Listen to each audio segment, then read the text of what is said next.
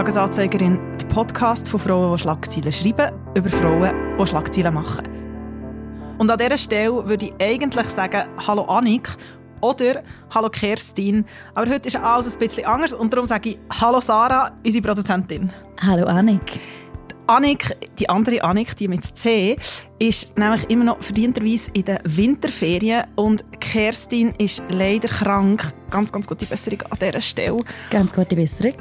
Und darum machen wir ein bisschen etwas anderes heute. Mhm, mhm. Ein Special. Ein Special. Und zwar wer die Endjahresfolge gehört hat, weiss, dass wir auch dort ein kleines Special gemacht haben. Dort hat Annik und Kerstin Begriff gezogen. Ich war krank gewesen, und darum löse ich jetzt mein Lösli, meine Lösli-Folge sozusagen ein. Wir haben nämlich gemerkt, man kann nicht nur auf ein Jahr zurückschauen mit verschiedenen Begriffen, sondern auch auf so die letzten zehn Tage. Weil wenn man nämlich mal her schaut, merkt man, dass nämlich ganz viele Frauen Schlagzeilen machen umstrittene Schlagzeilen und dass es so einfach immer wieder Phänomene gibt, die uns Frauen stärker betreffen als andere. Darum haben wir, bzw. Zara, verschiedene Begriffe vorbereitet. Wir haben zusammen gesagt, okay, was hat uns umtrieben und wir ziehen und reden über diese Begriffe. Zurück zum Lösli-Special.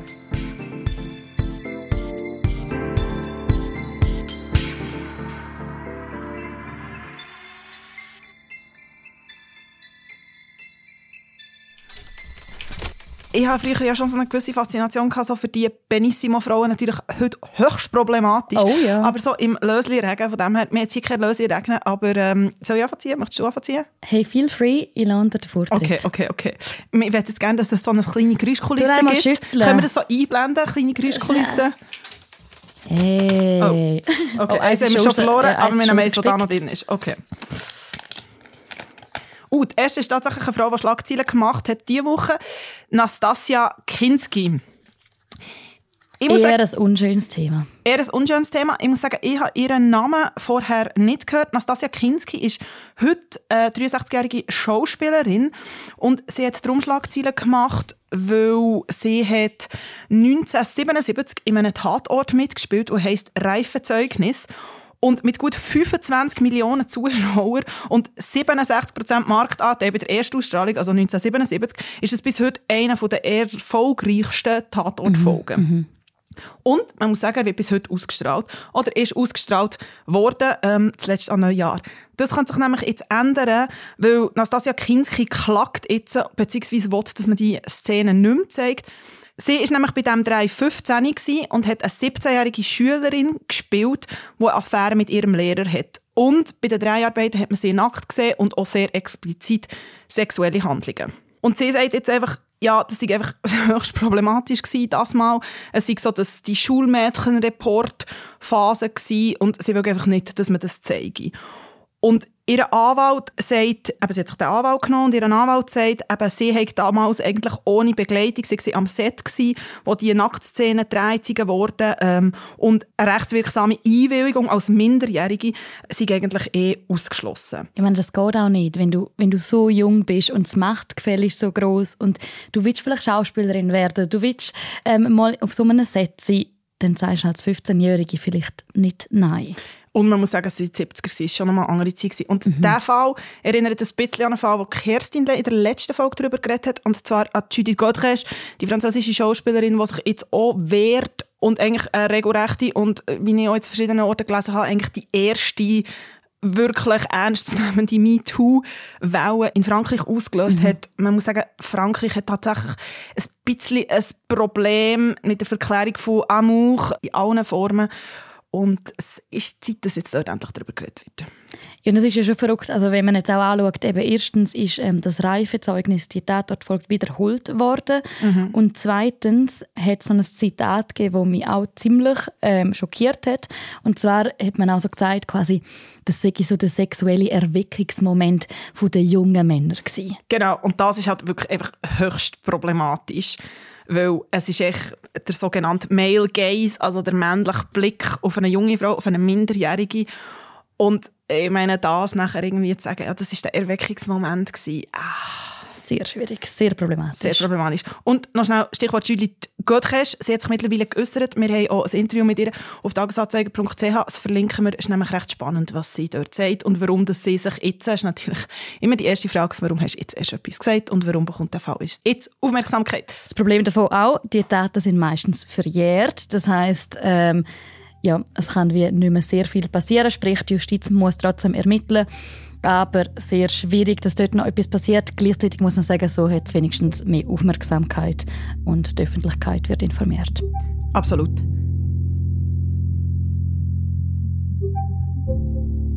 Sarah, Next möchtest du ziehen? Also, ich schaue, dass ich nicht spienzle. Ja. Die hat ja ein bisschen beschissen, muss ich sagen. Ich habe schon gehört. Ich habe es schon gehört. LG an dieser Stelle an Annika und an Kerstin. Mit dir gelten da sehr strikte Regeln. Ja. Uh, also den habe ich aufgeschrieben. Und zwar geht es um einen aktuellen oder schon veralteten Trend, der wieder aufgekommen ist, leider. Und zwar geht es um die Legging Legs. Ich habe den tatsächlich nicht gehört, bevor du mir gesagt hast, mir ist aber Böses geschwant. Genau, du kennst ihn wahrscheinlich unter einem anderen Begriff. Das ist so vor pff, vielleicht zehn Jahren schon mal Trend gewesen. Und zwar ist dort der Thigh Gap gewesen. Es geht ei, um ei. die Lücke zwischen den Oberschenkeln. Es ist aktuell ein TikTok-Trend, sprich nicht mehr wirklich Trend, aber zu dem kommen wir noch. Und zwar geht es eigentlich einfach darum, dass junge Frauen dazu animiert sind, zum dünn zu sein und zum schauen, dass man eben dünne Beine hat und den, den Gap halt zwischen den Oberschenkeln hat. Was man aber muss sagen, es ist natürlich sehr genetisch bedingt, ob das überhaupt möglich ist. Und es ist halt einfach wieder mal ein schönes Ideal, gleich dünn. Ich denke immer so, wenn ich so Sachen wieder höre, denke ich mir so, ich habe ja so immer die naive Vorstellung, dass wir so nur so nicht meterweise weiter sind als vor zehn Jahren, aber so ein paar Zentimeter. Und dann höre ich wieder so Sachen und dann bin ich wieder so... pff. Da Also es ist mega ja. verständlich und es ist mega, ich weiß von wo das kommt und es braucht so viel Zeit, aber es ist wirklich auch so unglaublich frustrierend. Ich denke so, wieso und was muss passieren, dass wir uns irgendwie ein bisschen bewegen. Aber es gibt gute Nachrichten und zwar ähm, TikTok hat darauf reagiert und hat den Hashtag Legging-Legs gesperrt, Oh. laut einem Artikel, den ich gelesen habe. Und ich bin ihn trotzdem noch ein bisschen anschauen. Ich bin sonst nicht so viel auf TikTok unterwegs, aber habe jetzt da gedacht, muss ich schnell mal go, go forschen gehen. Und zwar... Und immerhin jemand in unserem Studio muss ab und zu auf TikTok unterwegs sein, weil ich bin's nicht. Generation Gap. ähm, genau, ich bin schauen gegangen und schön ist zu sehen, dass es dort, was ich habe, hauptsächlich eigentlich Frauen sind, die das auch sehr, sehr kritisierend und ähm, Stimmen dagegen erheben. Also, dass es nicht gut ist und dass man mit dem muss hören We are not doing this. Legging legs? Legging legs. It might be one of the most Eurocentric bullshit beauty standard I've ever heard. People who have thigh gaps only have them because of their genetics, because of their bone structure, because of their hip structure. Now we have young girls out there who think that they were born wrong. Als ich so alt war, gab es diesen Trend auch, nur bei uns hat das nicht Leggings Legs geheißen, sondern Thigh Gap. Das Einzige, was solche Trends machen, sind Essstörungen. What the hell are legging legs? I swear, every single morning I open this app and there's a new reason that we should all be insecure, that we should all not like our bodies. No, no, no. You wanna know how you have legging legs? Here's how you have legging legs. You have legs, you wear leggings. Boom. Also es hat sich doch ein bisschen etwas bewegt. Definitiv. Ja, es gibt ja noch ganz viele andere so trümmelige Trends. Ähm, also trümmelig und problematisch, vor allem höchst problematisch, aber an dieser Stelle in der Vergangenheit lassen. Genau. Ich habe noch einen Artikel gelesen, und zwar in der österreichischen Tageszeitung «Der Standard». Dort hat eine Journalistin geschrieben, und ich finde es jetzt noch schön gesagt, sie hat geschrieben, unsere Körperformen dürfen keinen Trends unterliegen. Preach. Ich gebe dir Zettel. Das ist ja wirklich schon ein bisschen Benissimo-Vibes. Nein, zum Glück nicht. uh, Tweencore. Ui, wir bleiben bei Jugendlichen. Wir bleiben bei Jugendlichen. Das ist etwas, was mir begegnet ist. Ähm, und zwar in einem Artikel vom New York Magazine, wo ich wirklich gedacht habe, puh. Es heisst Tweencore, what the 13 and under set is shopping for. Und es geht dann echt darum, dass wirklich unter, also 13-jährige und jüngere ähm, Kinder, man kann glaube wirklich noch sagen Kind oder Jugendliche, aber eigentlich eher Kind, was die eigentlich alles shoppen und ihr Konsumverhalten. Und es ist wirklich so, eben, es, gibt so, es gibt ganz viele Videos von so Zehnjährigen im Sephora und wo irgendwie dort so mega viel kaufen. You have the um, mini glow recipe like blueberry cleanser in stock? I don't know. I'm gonna go check for you, okay? I actually don't have it in stock. I'm so sorry. Okay, it's okay. Thank you. Really nice, really nice. Are you a Sephora kid? Are you a Sephora 10-year-old? I'm 11. Das New York Magazine hat nachher, wir verlinken den Artikel selbstverständlich auch, ähm, hat nachher so ganz viele verschiedene Kinder porträtiert, wie sie einkaufen und warum sie das einkaufen und sie lassen sie einfach mal erzählen. Und es ist schon krass, ich meine, wenn man die Bilder anschaut, es hat zum Beispiel nachher ein Abschnitt The Thrifty Kids, also die, die ähm, so in Secondhands gehen, was ja Mhm. mega cool ist. Aber ich habe auch die Bilder angeschaut und es ist natürlich auch so fotografiert. Es ist natürlich unglaublich ästhetisch, unglaublich tolle Looks haben sie ausgesucht oder hat ihnen jemand ausgesucht. Aber ich war schon so ein bisschen befremdet im Sinn von, hey, ihr seid 10, seid doch noch ein bisschen Mhm. Kind, ihr müsst letztlich nachher noch so viel machen in eurem Leben. Ihr habt so viele Verpflichtungen. Ihr habt als Frau, es kommt so viel näher auf euch zu, was ihr solltet und oder nicht solltet und was ihr solltet anlegen und, und, und. Und ich mir so denke, ah, Also es geht ja auch darum, dass sie oder dass die meisten von denen, die dort drin porträtiert werden, äh, schon eine Skincare-Routine haben. Genau. Und ganz ehrlich, mit 10 ich glaube nie eine bessere Haut gehabt wie dort. Ja, also man ist ja Kinderhaut und ich meine, man kann jetzt sagen, okay, das ist ein Beispiel aus den USA, aber gerade im Fall bei dieser Skincare-Routine hat mir eine Kollegin vor wirklich ein paar Wochen genau das erzählt, weil sie gesagt hat, ihre Tochter ist glaube ich 12 oder so ähm, und oder 13 und eben dort ist auch mit ihren Freundinnen ist das mega das Thema. Serum, eine Maske, okay, ich finde irgendwie mal so, so eine Sheetmask, also das, das, wo wie so ein Tuch sozusagen im Gesicht ist und man ja nachher auch sehr lustig aussieht, ist ja irgendwie vielleicht noch lustig. Oder mal Nagellack oder so, wo das ist irgendwie bunt, aber so das Skincare-Routine und, und das ist wirklich so ein Thema unter ihnen, also und das ist jemand, der in Zürich wohnt, also das ist jetzt nicht die Crazy Americans, ähm, die nur das machen. Und das ist schon pff, die Bewegung. Ja, und ich meine, ich kann mich daran erinnern, so, dass wir unter meinen Freundinnen irgendwie mal angefangen Masken machen. Aber dann hast du irgendwie Joghurt und Honig genommen. So. Mhm. Genau, stimmt, das habe ich ganz vergessen. Und dann bist du nicht in Sephora gerannt und hast dort die teuersten von den teuren Mittel genommen. Und ganz ehrlich, wahrscheinlich sind die auch einfach noch teurer, weil sie irgendwie noch schöne Verpackungen haben und irgendwie noch weiss ich nicht was für eine Marke drauf. Und die Kinder werden halt einfach mega auf das trimmt von Social Media, um das Zeug zu kaufen. Und da sind wir einfach bei der Konsumationsgesellschaft.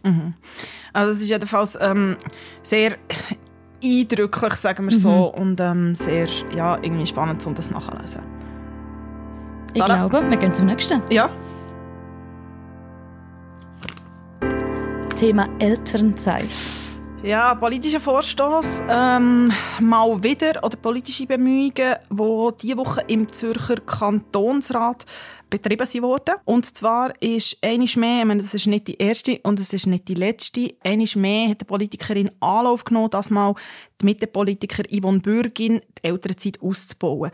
Sie fordert ähm, mindestens 20 Wochen und zwar nicht nur im Kanton Zürich, sondern in der Schweiz. Und von diesen 20 Wochen sollen 14 fix die Mütter beziehen und 4 die Väter. Und die anderen zwei Wochen sollen sich die Eltern können aufteilen Und eben, ich habe es gesagt, es ist nicht das erste Mal, es ist ähm, auch nicht auf nationaler Ebene das erste Mal. Sie ist Zürcher Kantonsrätin, eben, es, es macht ja irgendwie Sinn, das nicht lokal zu regeln, sondern auf nationaler Ebene. Darum verlangt sie auch äh, das Einreichen von einer Standesinitiative, wo Zürich das Bundesparlament zum Ausbau sozusagen von dieser Elternzeit auffordert. Und wenn wir von Elternzeit reden, mit dem werden natürlich auch verschiedene Familienmodelle und Lebensmodelle unterstützt, dass wir Partnerin und der Partner jeweils das können unter sich aufteilen Genau, also eben, es ist ja eh der Mutterschutz, wie das ja auch mal geheissen hat. Ähm, gibt es ja auch noch nicht so lange. Das ist mir auch kürzlich ähm, mit jemandem über das geredet. gehabt. 2004 hat die Schweiz Ja gesagt äh, zu einem Mutterschutz. 2005 ist er in Kraft getreten, also das sind 20 Jahre. Habe ich mir überlegt, also das heisst meine Mutter hat diesen Mutterschutz noch nicht gehabt. So.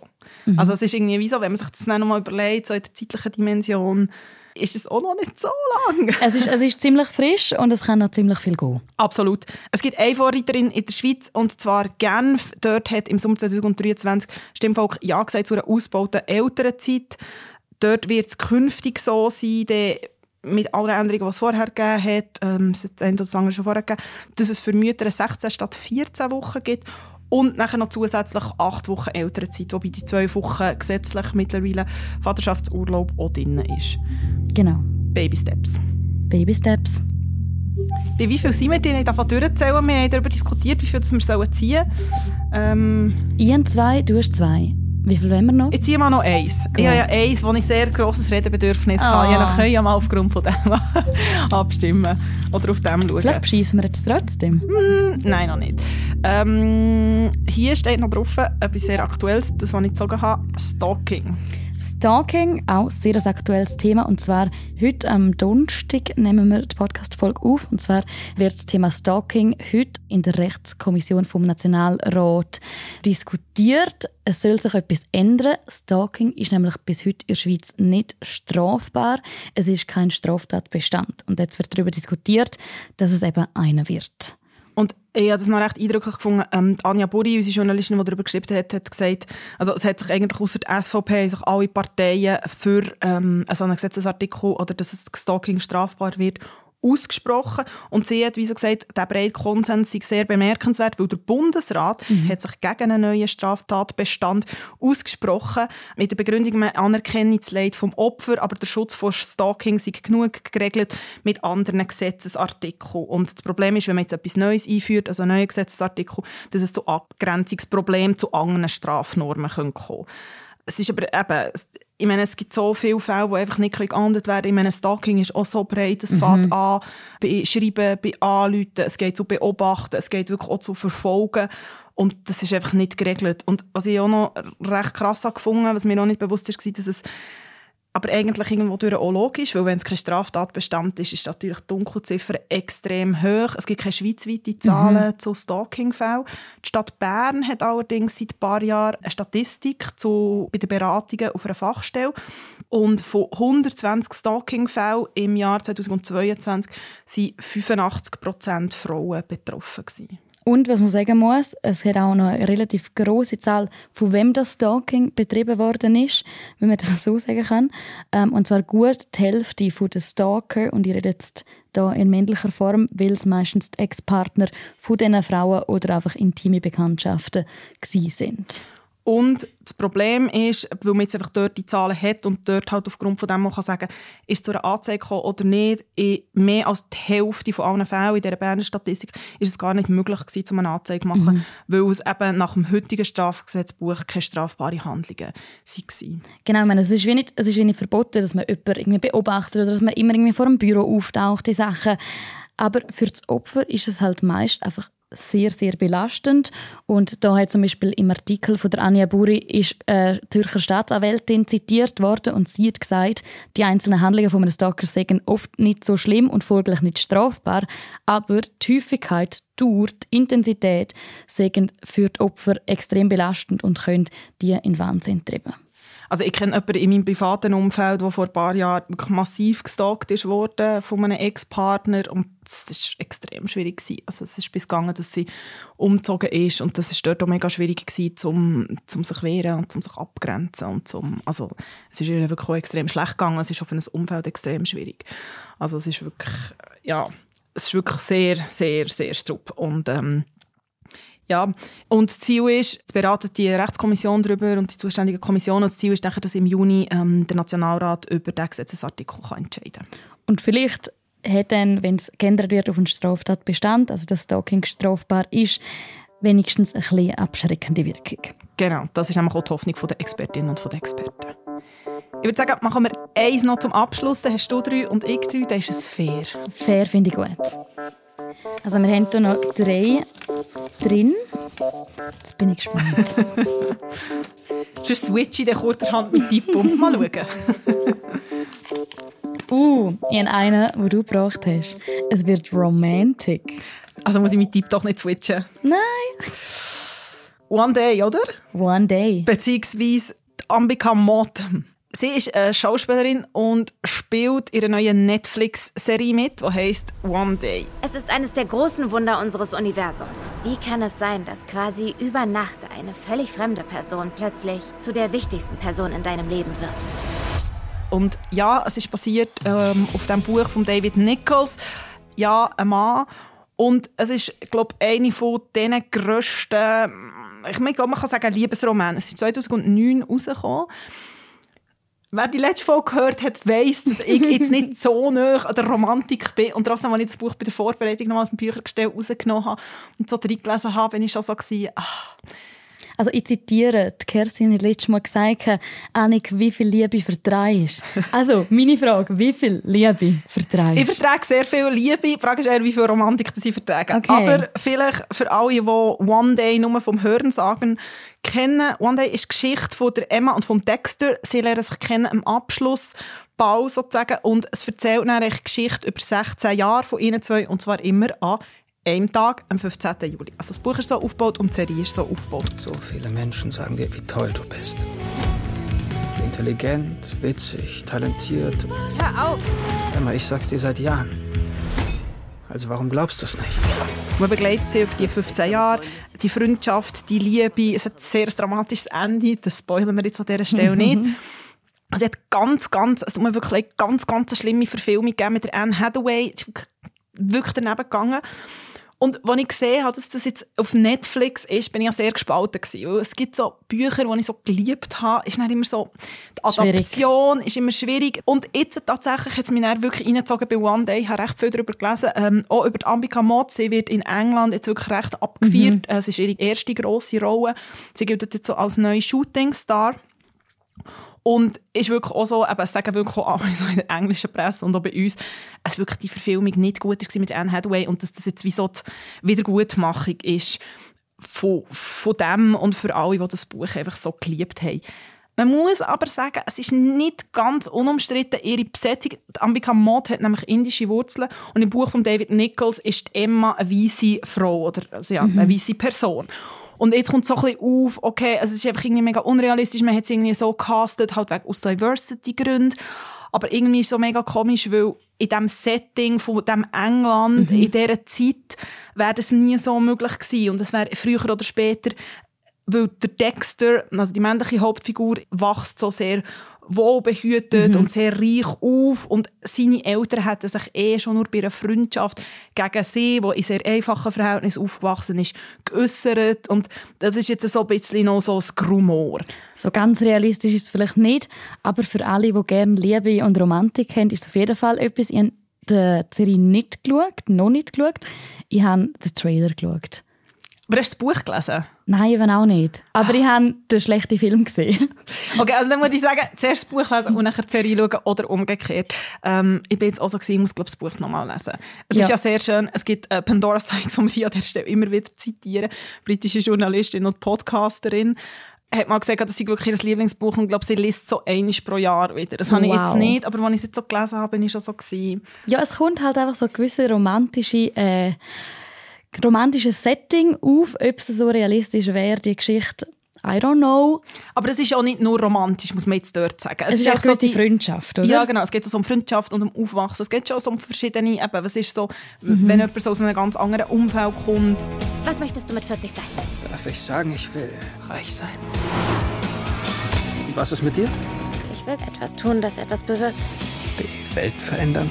Vielleicht meine eigene kleine Ecke davon sie sind schon sehr unterschiedlich. Ich habe mich ein bisschen in der Kommentarspalte herumgetummelt mm. und ähm, dort ist gestanden, es ist, wenn man es schaut, eigentlich eine Achterbahn von den Gefühlen, so dass, oh mein Gott, kommen sie jetzt zusammen, kommen sie nicht zusammen, kommen sie zusammen, bleiben sie ähm, in freundschaftlichem Setting. Und wenn man die Romantik nicht so mag, dann ist es auch einfach schön, weil es eine Reise durch die Zeit ist mit der Mode, mit der Technik etc. Ja, unbedingt. Und eben, das Buch ist eben auch so. Ach, jetzt bin ich wirklich so, jetzt werde ich das Buch ah. wieder lesen. Und eben, ich glaube, es ist jetzt mal so ein Fall, wo ich mich glaube, in die Serie hineingebe. Ich habe auch ein sehr tolles Porträt gelesen über Ambika Mott. Ähm, Im Guardians können wir auch noch mal verlinken. Also falls du das Buch zum wievielten Mal gelesen hast? Nein, ich habe es nur also ich habe so eineinhalb Mal gelesen, sagen okay. wir so. Falls du es fertig hast, dann tue ich es sehr gerne auslehnen. Das machen wir.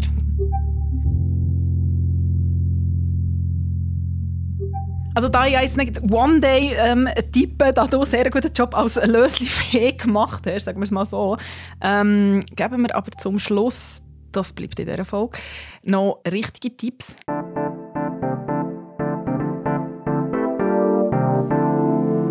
Sarah, du hast etwas mitgebracht. Genau, ich denke, in meiner Rolle als Produzentin äh, von Podcasts muss ich euch fast einen Podcast tippen. Habe ich zwar schon in unserem ähm, Weihnachtsspecial gemacht, aber es kommt nochmal ein toller Podcast-Tipp von mir. Der Podcast der heißt Weird Crimes. Für alle, die gerne True Crime haben, ist es etwas. Und für alle, die einfach zwei super tolle Frauenstimmen gerne haben, ist es auch etwas. Und zwar wird der Podcast moderiert von Radiomoderatorin Visavi, auch Lotti genannt, und von Comedian Ines Agnoli. Und sie reden über ziemlich absurde Fälle auf eine sehr gemütliche, lustige Art. Also ich empfehle es allen. Es äh, züchtet einem richtig rein. Vielleicht gebe ich in diesem Fall Weird Crimes eine Chance. Ich bin ja nicht so eine Crime-Podcast-Hörerin, gebe ich jetzt an dieser Stelle Aber zu. unbedingt mal probieren. Was ist dein Tipp? Ich habe wirklich mit mir gerungen, aber ich habe das Buch mitgebracht. Ich habe mir überlegt, ob ich es soll bringen oder nicht. Aber es ist tatsächlich, ich bin so, das habe ich wirklich lange nicht gehabt. Ich war so traurig, gewesen, als es nach äh, ungefähr 180 Seiten fertig war. Oh, kurz.